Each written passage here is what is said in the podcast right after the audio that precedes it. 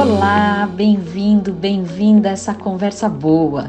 Esse é o podcast da Comunique, uma empresa que há mais de 25 anos facilita o desenvolvimento humano para que as pessoas se relacionem de maneira mais eficiente no seu dia a dia. Aqui você receberá conteúdos relacionados à comunicação interpessoal, habilidade importante para o seu desenvolvimento pessoal e profissional. Uma conversa só é boa quando você sai diferente dela. Inspire-se e siga, consciente. Comunicação e emoção têm tudo a ver. É essencial entendermos que nós podemos lidar e gerenciar as nossas emoções. Isso nos torna protagonistas das nossas vidas, buscando alcançar o nosso bem-estar por meio de escolhas conscientes. A capacidade de se relacionar é uma importante inteligência. A inteligência relacional é a habilidade de nos relacionarmos bem com a gente mesmo e com o outro, apresentando geralmente comportamentos como empatia, percepção da emoção do outro, uma escuta genuína, deixando o interlocutor se expressar, validar os sentimentos sem interromper, permitir que as pessoas expressem suas opiniões, mesmo se não concordar, flexibilidade, então mudanças no nosso jeito de comunicar, escolhendo a melhor maneira para que o outro compreenda. A pessoa que tem essa habilidade costuma falar de uma maneira construtiva e essa maneira favorece um encontro harmonioso, um encontro de verdade. No segmento corporativo, quando a inteligência relacional é desenvolvida e estimulada, vai favorecer o ambiente e os melhores relacionamentos interpessoais. Posturas mais flexíveis e mais facilidade para as adaptações e mudanças são constantemente exigidas no dia a dia dentro de um ambiente profissional.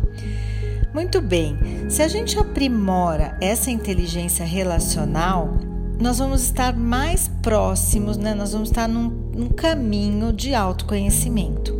Quanto mais nos conhecemos e aprimoramos esse nosso alfabeto emocional, mais lidamos positivamente com os nossos sentimentos e assim podemos escolher conscientemente como nos expressar e lidar com a realidade que se apresenta.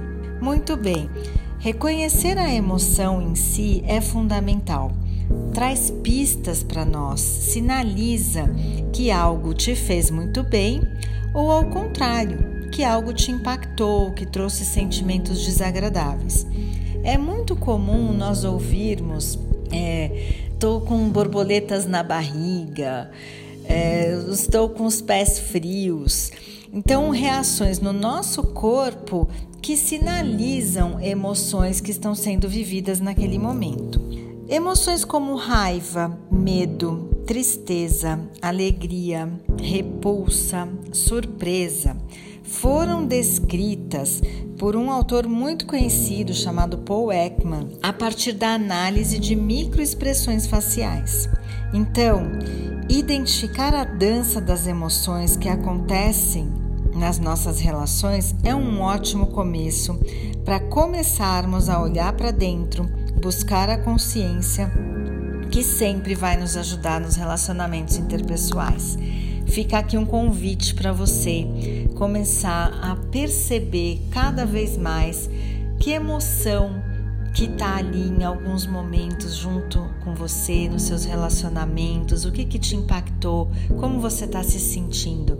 Isso funciona como um farol para nós e a gente vai entender então o que, que eu estou precisando, o que, que eu preciso expressar, se tem alguma necessidade que está muito atendida ou ao contrário, alguma necessidade não atendida. Ficar atento às emoções é um caminho muito especial e que pode nos ajudar muito.